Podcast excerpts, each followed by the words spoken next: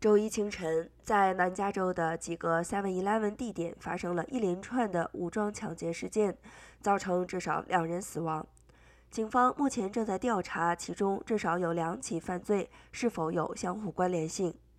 当局提醒其他 Seven Eleven 商店采取额外的安全预防措施。枪击事件恰逢全国七月十一日这一天，顾客可以免费获得 Sluffy。目前。确定事发的一家 Seven Eleven 位于 Brea 兰伯特路和 North Brea Boulevard 的交界。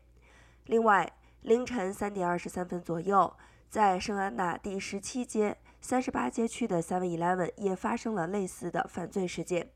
一名男子被发现死在停车场，上半身受到了致命枪伤。警方表示，他们认为受害者与该地点的抢劫有关。目前，警方没有立即获得可疑人的描述。由于这是一项正在进行的调查，警方要求目击者致电五六二三八三四三零零与拉哈布拉市的警局相联系。